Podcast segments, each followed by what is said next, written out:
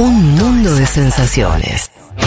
El programa que los oyentes piden en verano cuando ocurren intentos de golpe de Estado, tragedias y guerras, pero que recién arranca en marzo. Federico Vázquez, Juan Elma, Juan Manuel Carr, con Violeta Weber y Malena Rey. Futurock FM.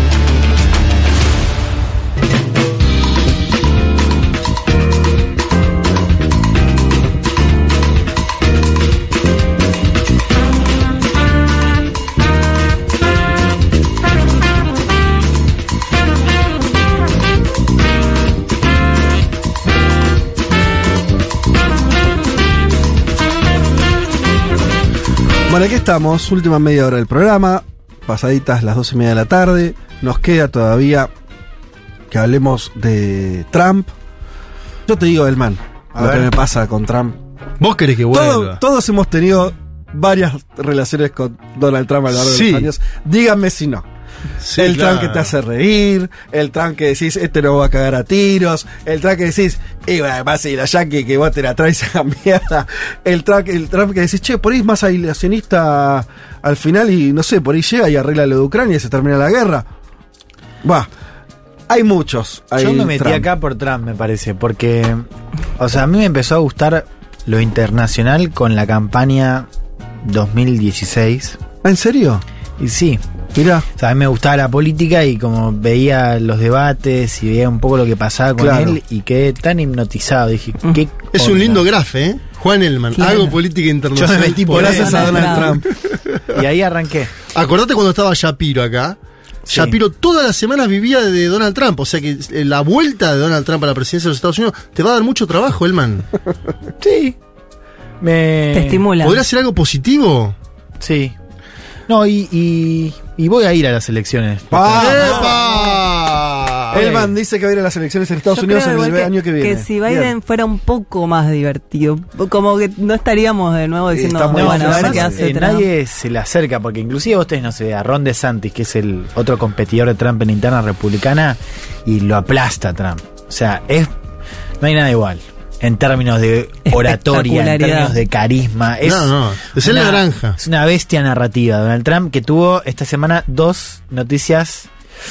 Bueno, ahí está. Yo iba a decir noticias negativas, pero no sé cuán negativas son. ¿no? Para él. Habla- Exacto. Hablamos un poco de su cuadro judicial. Les contaba al comienzo dos noticias separadas. La primera tiene que ver con que ya hay fecha para el juicio por la causa de documentos clasificados. ¿No? Recordemos, se llevó una parva de documentos, miles y miles de documentos clasificados de la Casa Blanca. Algunos de ellos contenían material eh, sensible, ¿no? que violan, por ejemplo, la, ley de espionaje. Eh, bueno, eso es una causa que está liderando un fiscal. ¿Para qué se lo lleva? ¿Es para ocultar información? ¿Es porque, no sé, porque sí? ¿Se sabe eso? Y una teoría que circuló es la cosa de que quería ser importante, o sea, como quería tener esa información, como una cosa medio de orgullo, como que sentía que le correspondía y se, y se lo llevó, como un tesoro. Ponele. Un Esa tesoro. es una teoría, sí. Eh, Bueno, bueno, Cómo No, funciona la mente de Trump es un misterio. Eh, exacto. Esa causa es una causa importante porque es una causa por la que él podría ir preso, Ajá. porque hay mucha evidencia en contra. Bueno, esa ya tiene fecha de juicio, va a ser el 20 de mayo del próximo año. o ¿No sea- podía digitalizar los archivos? Yo siempre Una pienso foto, eso, ¿no? boludo. Sacás una foto y lo Y lo tenés en una compu. No, y además En un disco externo, eh, ¿no? Es un quilombo, porque si ven la foto, Cajas y cajas. en la ducha. es increíble. Bueno, esa es la primera noticia. La segunda es que hay indicios de que se viene la tercera imputación formal a Trump. eh, de vuelta por el Departamento de Justicia, o sea, por ah, todavía no le imputaron por lo que vas a contar ahora por el tema de- de lo- del, del ataque al Congreso. Sí, por, claro, por los todavía- hechos. Todavía no ocurrió la imputación. Sí, exacto. Bien. No ocurrió. Por los hechos que van desde la elección hasta el ataque al Capitolio. Hagamos, a ver, recordemos un poco para entender Sí. dónde estamos parados. Trump por ahora tiene dos imputaciones formales. Mm. O sea, dos causas abiertas con ya un proceso de investigación y una fecha de juicio. La primera es la del fiscal de Manhattan que lo imputa, recuerdan, por el pago a una actriz porno. Stormy Daniels. Que había violado, según dice el fiscal, algunas leyes en materia electoral. La otra, que por ahora es la más importante, fue formulada por el fiscal especial nombrado por el Departamento de Justicia, hablamos de Jack Smith, por el manejo o mal manejo, mejor dicho, de documentos clasificados, que es lo que acabamos de, de explicar. La que se vendría ahora es eh, más grave porque Trump recibió esta semana una carta que dice que lo están investigando por un gran jurado por estos hechos que van desde las elecciones hasta la toma del Capitolio. Esa pasaría a ser la más importante, no por la cuestión de si puede ir preso o no, solamente, sino por el impacto simbólico de que lo estén juzgando a un expresidente y candidato por instigar, por ejemplo, un ataque al Capitolio, un intento de golpe de Estado hace un par de años, ¿no?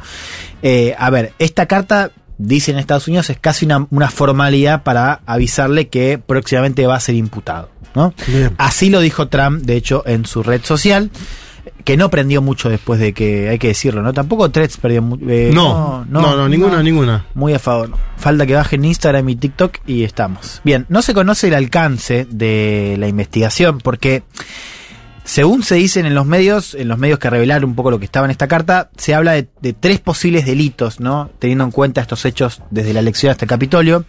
Uno es depravación de derechos, otro sería conspiración para defraudar o cometer una ofensa contra los Estados Unidos y la otra sería manipulación de testigos. Por ahora no sabemos bien qué significa o qué información refiere a esos delitos que están citados en la carta. La clave de esto es que puede haber información que todavía no sepamos. O sea, información proveniente de una investigación Sí. que seguramente también esté informada, ¿no? Digo, un tipo puesto por el Departamento de Justicia seguramente también tiene información, me imagino, digo, de inteligencia, inclusive mismo ustedes recuerdan que el Congreso de Estados Unidos recopiló mucha información respecto a la actuación de Trump en el ataque al Capitolio. Eso es verdad. Yo me estaba acordando de esas audiencias del Congreso que no eran parte también de un juicio o no. No, eso era una... eh, o sea, se supone que eso después puede ser judicializado, pero el Congreso lo que arma es una audiencia con... eh, in- Sin efectos con judiciales. Exacto. Eh, para recopilar información y plantearlo, digamos. Ah, y queda ahí. Bueno, es que todavía no sabemos cuánto de la investigación bebe o se alimenta De esta, de esta, de, lo que investigó el Congreso. que es donde surgieron los relatos de él tratando de agarrar, ¿se acuerdan ustedes el volante de la limusina? Con ketchup. de tratar de, de girarlo para ir a la manifestación y el cuerpo de seguridad diciéndole, no, presidente, usted no puede ir a... No da. No da. Claro. Y, la, y, y las paredes del, del, del salón oval con manchas de ketchup porque Ketchup. había tirado una hamburguesa caliente, enojado el chabón. Es que espectacular. Bueno, es que esas cosas tienen que ver con. Bueno, el Congreso lo dijo. Trump tuvo un rol eh, personal, estuvo personalmente involucrado en los hechos que llevan Sí. al Capitolio, pero a eso hay que sumar, hay que sumarle todo lo que tiene que ver con difundir el fantasma del fraude, en ese sentido es bastante parecido a lo de Bolsonaro en Brasil, Claro. o sea, ¿no? Eh, y los intentos por alterar el resultado, que ahí de vuelta hay quizás llamadas que no sabemos, porque está, por ejemplo, la de Georgia, que el tipo levanta el teléfono y le dice, Le dice al gobernador, ¿no? a un funcionario del gobernador secretario de Estado de Georgia le dice esto de buscar votos. Bueno, Sí. eso también, por cierto, se puede judicializar aparte. Pero quiero decir, hay información que seguro nosotros no sabemos que se está procesando ahora y que puede aparecer en las próximas semanas, próximos meses, si se confirma esta imputación formal por parte del Departamento de Justicia. Solo lo decimos cada vez que podemos, ¿no? O sea, es un proceso inédito. O sea, nunca un expresidente fue juzgado de esta manera. O sea, no es solamente un presidente que le imputan formalmente una vez, lo imputan ya dos, seguramente tres, posiblemente cuatro, ¿no? Y Trump no es un expresidente más, es el posible candidato del año próximo en términos Y tiene electorales. 50 millones de votos. ¿Qué? Y tiene 50 millones de Más. votos. Bueno, digo, Pero sí para que- poner un número. Sí, no, no sé, pero más digo, tiene eh, un apoyo Sí. popular impresionante. Ahora vamos a escuchar a Trump hablando un poco de eso, pero es un tipo muy popular que además tiene chances de llegar a la presidencia. Digo, un tipo que puede ser preso, que puede estar preso por la elección anterior, puede llegar a la presidencia del Claro. país más poderoso del mundo el próximo año. Eh, a ver, escuchemos la reacción de Trump, ¿no? Un poco decías vos de la popularidad, la base que tiene, porque a Trump le preguntan, estuvo en Iowa, estuvo de gira, estuvo en una radio y le preguntan por la posibilidad de que él vaya preso.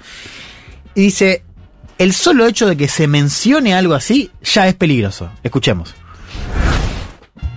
I think it's a very dangerous thing to even talk about uh, because we do have a tremendously uh, passionate group of voters, and I mean, maybe you know, maybe a hundred, a hundred and fifty. I've never seen anything like it. Much more passion than they had in 2020, and much more passion than they had in 2016. I think uh, it would be very dangerous.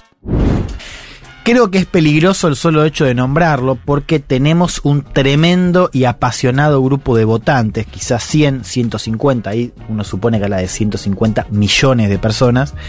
Nunca había algo igual, con mucha más pasión que en 2020, aclara, y que en 2016, por eso creo que sería muy peligroso, ¿no?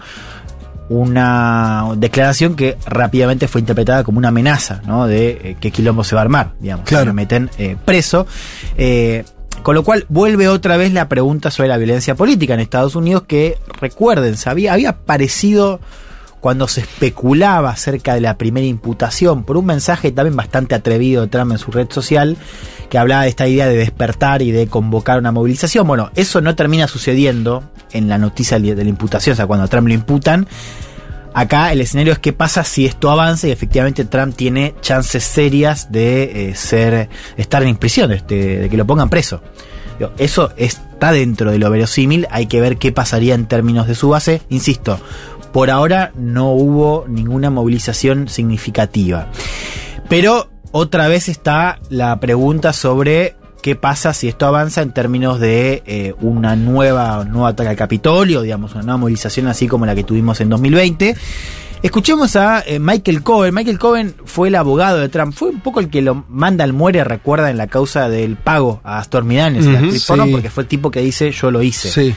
Bueno, y ahora se, se convirtió en un, Un anti-Trump un anti-Trump célebre. muy mediático, Claro. sale en CNN, y le dice algo que para mí es bastante significativo. Dice, hoy vos salís a comer y no sabés si te puede acercar un seguidor de Trump para un- alguien para eh, estrecharte la mano o cagarte a piñas. Escuchemos. You never know what one of these MAGA maniacs are going to do. You never know who is and who isn't. So every time you walk on the street, every time you go to a restaurant, you don't know if someone wants to come over, shake your hand, or punch you in the back of the head. And that's what Donald wants. He wants to create that chaos. He wants to create this appearance of strength and power that he has over others. It's, um, He's the he's look. I say it all the time. He is truly a danger to our country and our democracy. Nunca sabes qué van a hacer estos maniáticos maga hablando de los seguidores de Trump, no sabes cuál es cuál es y cuál no. Entonces cada vez que caminas por la calle o vas a un restaurante no sabes si alguien va a venir a darte la mano o a pegarte una piña. Y Ese eso es el lo- problema igual de los, de, de los que cambian de bando, ¿no? Claro, lo deben tener fichado. Este pibe. no te, te puede a palo cualquiera, ¿no? Sí, son los más expuestos. Dice, Claro. eso es lo que quiere Donald, él quiere crear este caos, él quiere crear esta sensación de fuerza y poder que tiene sobre otros, lo digo Lo todo el llama. Donald. Sí. Mirá vos, por el nombre. Bueno, Dice sí, cierto cariño, ¿no? Lo digo todo el tiempo, él es realmente una amenaza a nuestro país y a nuestra democracia. Bueno, eh, lindo todo el panorama. Pasa que está, ahí siguen con una guerra larvada, ¿no? Que, que digo, este- esto que refleja el abogado respecto a, a la, la- que me parece que hay muchos síntomas de eso, de, de mucha tensión. No solamente, no está solamente en la esfera de la política o en la esfera de los dirigentes o de Trump, si puede ser presidente o preso. Digo, cuando yo decía lo, lo del número de votantes, bueno, eh, y de, de gente que apoya, es que eso ya tenés un problema político, que no lo vas a solucionar con causas judiciales, me parece a mí. No, bueno. eh, Es evidente. Sí, yo pensaba también. Digo, vos tenés un tipo de polarización, eh, como dicen en Estados Unidos, más afectiva, que yo creo que es lo que estamos viendo también en Brasil. O sea, una mixtura entre la identidad social y política, ¿no? Cada vez más clara, que empieza a justificar por su propia posición Sí. niveles más altos de violencia política, ¿no? Eh, cuáles son las encuestas que mide esto de Estados Unidos, para mí es, es un tema fascinante. Preguntan, por ejemplo, eh, el rechazo a que tu hija se case con alguien de otro partido. Sí, que aumentó. Bueno, esos niveles son cada vez más altos. Al mismo tiempo preguntan por la justificación de la violencia hacia el otro y eso eh, también es cada vez más amplia, digamos, esa justificación. Ahora, al mismo tiempo, cuando tenés, porque lo que pasa es que también eso de la izquierda empieza a pegar, o sea, también desde la izquierda empezás a ver, por supuesto, no con el mismo ahínco, digamos, no con la misma mismo volumen, pero sí empezás a ver grupos que dicen, bueno, si ellos nos, salen a sí. casar y o nos dejamos casar o salimos a casar nosotros también. Bueno, la paradoja o no es que en realidad el- la, la gran mayoría eh, está fuera de esa dinámica. O sea, y esto es lo que quiero decir, está acá es porque hablábamos al principio de la edad de los candidatos, medio joda, pero ahora esto es una sociedad que es cada vez más diversa, o sea, cada vez más joven, cada vez más diversa. Cuando diversa digo más latina, más eh, con ascendencia asiática, por ejemplo, más afroamericana, en fin. Eh, y también más abierta en términos de género, si querés. No en todos lados, pero también lo tenés, digamos, tenés más diversidad en Sí. términos de diversidades sexuales. Bien, y tenés dos candidatos, o sea, dos partidos con dos candidatos varones de 80 años blancos, ricos, ¿no? Eso ya lo tenés históricamente por la cantidad que no vota, ¿no? Ahora, ellos está haciendo cada vez más agudo, o sea, tenés como la parte eh, que está afectada, afectada en el buen sentido, más radicalizada y una parte desafectada cada vez más grande que tiene mayores niveles de apatía, ¿se entiende? Sí, que Esa es la principal democracia del mundo en términos de poder hoy. O sea, con el riesgo latente de escenarios más caóticos, ¿no? Porque si ya 2020 fue un quilombo, imagínense 2024, ¿no? Por eso, Y yo nunca Sí. dejaría de marcar, porque me parece es un elemento que hay un problema con las magnitudes, ¿no? Digo, el sistema de votación norteamericano tiene tuvo una serie de transformaciones que hizo que la que se que, que siga habiendo una representación cada vez más grande o mejor dicho, una dificultad de los de, de todo lo que vos nombrás, de los sectores más este eh, latinos, este afroamericanos y demás a la hora de votar. Digo, eh, est- está toda- todas las disposiciones de los estados para complejizar la llegada de ese voto, Sí. de desalentar el voto, si querés, ¿no? Sí. Que termine en una, una participación baja eh, en términos proporcionales, aún y eso mezclado con la efervescencia política, y es un- también es extraño o es complejo esa- esas dos cosas juntas. Eh, vos estás teniendo también un, un proceso de, de- como de, desmo, desmo- de democratización en el sentido de que eh, muchos estados haciendo cada vez más difícil el ejercicio del voto.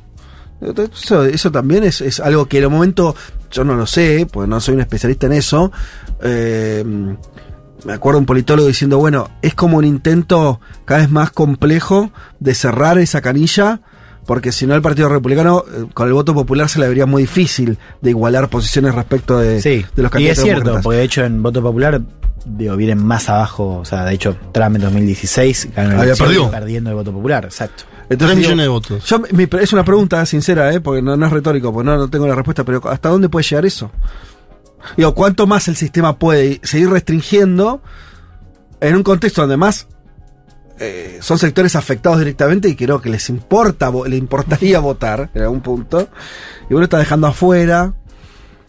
No sé, es, como una olla a presión, ¿no? Hay una sensación ahí de olla a presión que en un momento me parece- Sí, yo creo en Estados Unidos, de hecho, eh, mismo la alusión a la alusión a la guerra civil como concepto, como Ajá. idea, como escenario, no porque vaya a pasar, sino porque hay una como una esa amenaza de guerra civil.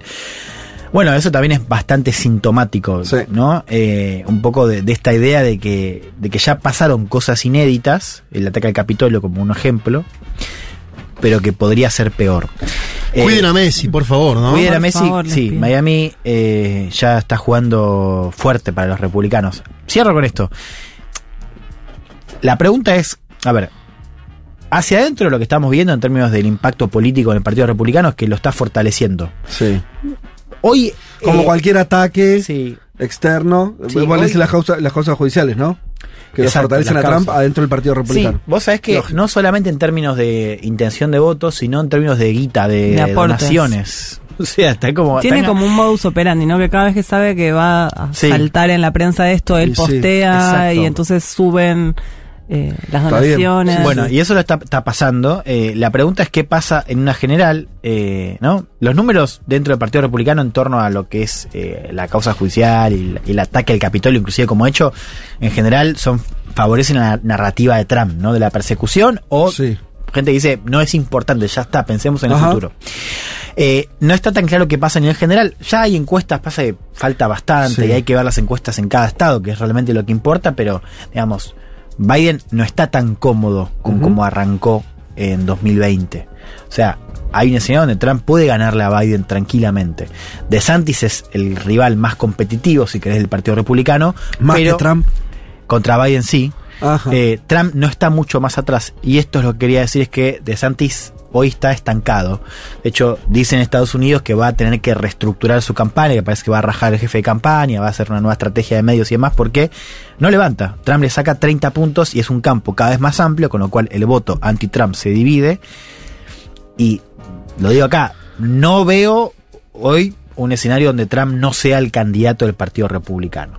Dicho esto, no veo tampoco, yo creo que Biden puede ganar, pero no veo hoy esta confianza que había antes acerca de que cualquiera contra Trump eh, ganaba al otro, ¿no? Eh, sea Biden, sea otro candidato. Bien. Y una buena Sí. pregunta, ponele que plan B, o sea, ¿cuál es el plan B demócrata? Porque Biden, de esto que decíamos, está muy viejo y lo vemos medio frágil. Mm. Si le pasa algo a Biden, ¿cuál sería la alternativa? ¿Kamala? Bueno, hay un, hay un competidor que van a escuchar mucho porque está teniendo mucha tracción mediática, aunque tracción más por las redes, que es Robert Kennedy Jr., eh, que ahora salió, a- parece el tipo tiene ciertas, cier- tuvo ciertos comentarios antisemitas y antivacunas, y le están dando bastante, pero es la primera amenaza. Él dice que se quiere presentar. Es como el, el único candidato demócrata que se dice que quiere ir contra Biden en la interna. Yo creo que eso es más un síntoma de discusiones que pueden aparecer, que por ahora no aparecen, lo cual también es llamativo. O sea, hoy no escuchás abiertamente candidatos demo- o figuras demócratas diciendo, che, hay que pensar en una alternativa. Si pasa algo, y naturalmente sería Kamala Harris. De hecho, Biden cuando se lanzó, dijo, más en off que non, que estaba esperando a ver si a Kamala le daba y no le dio. Mm. Bueno, sería Kamala Harris, pero eh, vuelvo a lo que decíamos al comienzo. Se habla bastante poco de esto, de este estado de salud de, de Biden dentro del Partido Demócrata. Incluso el propio Trump no lo utiliza. Y Trump lo utiliza, pero es verdad, ahora está más enfocado en, en DeSantis y cuando habla de Biden habla de otras cosas. Eh, pero bueno, va a ser claramente. ¿Eso que es un blindaje de la figura presidencial lo que hacen? ¿Qué decís, que es? que para mí Trump sí le da. Pasa que está enfocado en. No, pero en general, los medios de comunicación, ¿por qué es más noticia fuera de Estados Unidos todo esto que le sucede a Biden que dentro de los Estados Unidos? Sí, yo creo que hay y cierto- hacerle bullying al propio presidente. Sí. Sí, está bien. Las, ima- las imágenes igual son muy elocuentes, ¿no? Las imágenes son muy fuertes, es un país que, qué sé yo, digo, siempre ser presidente de Estados Unidos es importante, siempre. Digo, es un también un contexto donde o sea, estás en medio de una guerra, estás definiendo una elección que puede ser crucial, o sea, es un contexto más preocupante que otros. Cierro, perdón, con esto, me olvidé.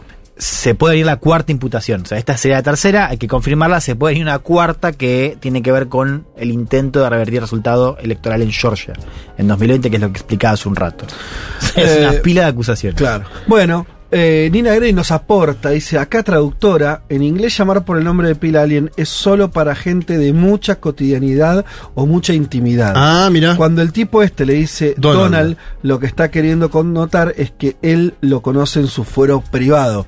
Lo cual está bien porque por ahí es distinto a cómo lo usamos acá, donde la política se puso de moda. Sí, sí. Desde Néstor Sí, y Cristina sí. en adelante. Patricia. de usar el nombre de pila. Eh, y está bien esto que marca Nine, no- no- nos ayuda a entender esta cuestión de que está denotando que él lo conocía, que efectivamente era así, ¿no? Era alguien muy, muy, muy de cercano. confianza. Bueno, muy buena columna sobre Trump y vamos a seguir obviamente hablando de esto en las próximas emisiones. Una pregunta que queda en el aire, por ejemplo, también podría ser, ¿qué es lo que también ofrece Trump en esta nueva contienda electoral eventualmente, ¿no? Digo, ¿qué es lo que va a ofrecer al público, a, a sus votantes? Sí. Más allá de la cuestión identitaria que está súper construida y que los demócratas son el demonio, no sé. ¿Qué más, no? Porque estaba toda la cuestión, acuérdense ustedes, en su primera campaña contra Hillary, estaba el demonio Hillary y todo eso, y además estaba la idea de volver al trabajo, a que las industrias vuelvan a Estados Unidos. Bueno, pasó mucho agua, agua abajo del puente. ¿Cuál va a ser también ahí? Sí, esa- de hecho por eso el, el discurso de DeSantis es mucho más atractivo, Mm. porque presenta un futuro, o sea, digamos, está con una idea de futuro más clara, habla sobre la posibilidad de que los republicanos vuelvan a ganar, como sacarse de encima Sí. la cultura de la derrota. Eh, el de Trump es verdad, es más una cosa de venganza, ¿no? Como de rencor contra la Sí. izquierda radical y a darles y bueno. eh, lo paradójico es lo que decía antes, o sea, lo que a Trump lo fortalece hacia adentro y lo vuelve favorito en la interrepublicana, quizás lo daña, eh, pero claro, no tiene mucho para ofrecer en términos de, futuro al electorado en general. Un mundo de sensaciones. Una solución argentina para los problemas del mundo.